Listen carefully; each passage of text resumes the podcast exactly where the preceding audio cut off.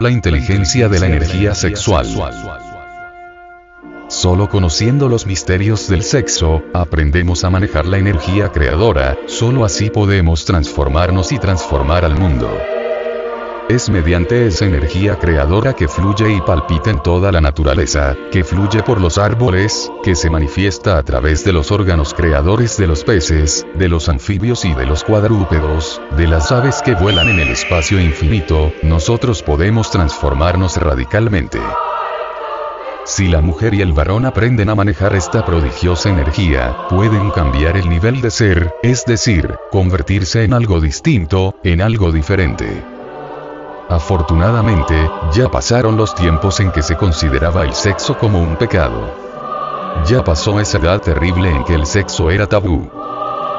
Obsérvese algo muy importante. De los 7 millones de zoospermos que se escapan durante la cópula, tan solo un afortunado logra llegar hasta el gameto femenino, pierde la cola, penetra completamente dentro del óvulo y se inicia el proceso de la gestación. Sutilísima esa operación matemática, ¿verdad? Pero, ¿por qué un zoospermo y solo uno, logra entrar en el óvulo? ¿Quién dirige ese zoospermo? Hay un principio inteligente que lo dirige, ¿Cuál será? ¿Por qué ha sido seleccionado? Indubitablemente, ese principio inteligente no es otro que la energía creadora del tercer logos, la energía sexual. Entonces hallamos en la energía sexual inteligencia. Esto resulta formidable.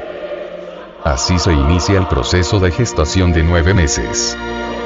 Todo ser humano debe estar muy bien enterado de manera profunda sobre la cuestión relacionada con el problema sexual máximo de la época.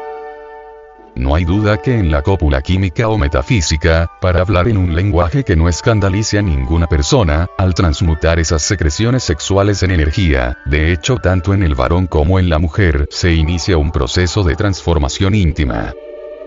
Desgraciadamente, hoy por hoy, el varón no solo se ha degenerado espantosamente, sino que también ha iniciado procesos degenerativos en el sexo femenino, o sea, ha metido a la mujer por el camino de la fornicación u orgasmo.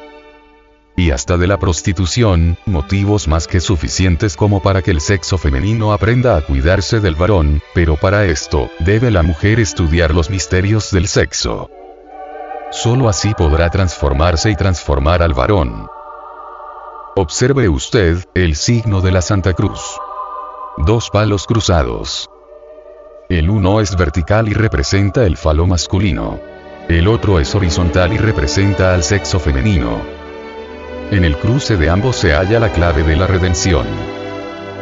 Lamentablemente, tanto varones como mujeres, lo único que han hecho hasta la fecha actual es aprovechar el cruce de esos dos palos para la reproducción animal.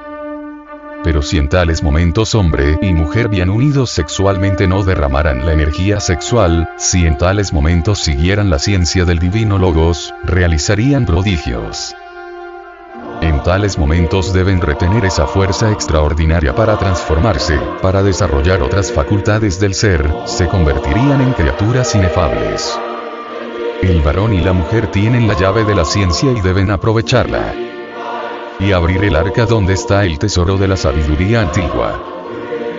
Desgraciadamente, tanto la mujer como el varón pierden esas fuerzas divinales sexuales, cuando cometen el error imperdonable de llegar a eso que se llama orgasmo o espasmo en fisiología, biología y patología orgánica. Si la mujer y el varón en esos instantes en que se encuentran conectados sexualmente vieran la necesidad de ser continente, si en vez de llegar hasta la consumación final de la pasión, tuvieran el valor de refrenar el impulso animal para evitar la pérdida de la energía sexual y retuvieran esa fuerza mística del tercer logos, con ellas podrían hacer de sí mismos algo distinto. Se convertirían en triunfadores no volverían a tener jamás miseria ni dolor, no habría para ellos más sufrimientos. Y novísimas facultades aflorarían en su organismo. Serían completamente distintos. Una pareja así, transformada por sus propias energías creadoras, podría transformar el mundo, porque esa energía tiene el poder único para hacerlo.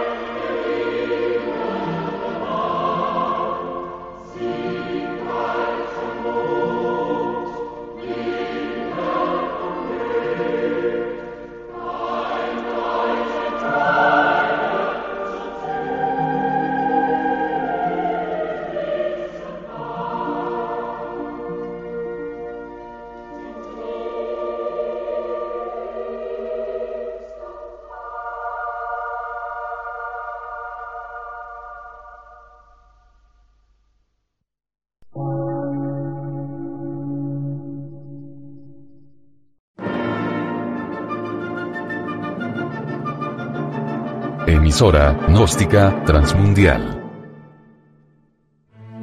Por una nueva civilización y una nueva cultura, sobre la faz de la Tierra.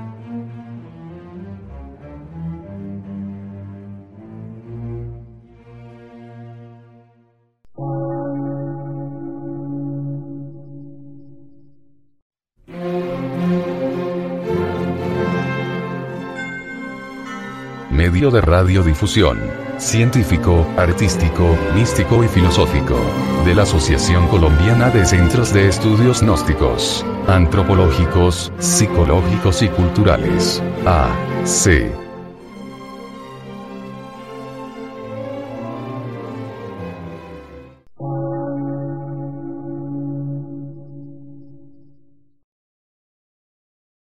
Lectura en movimiento.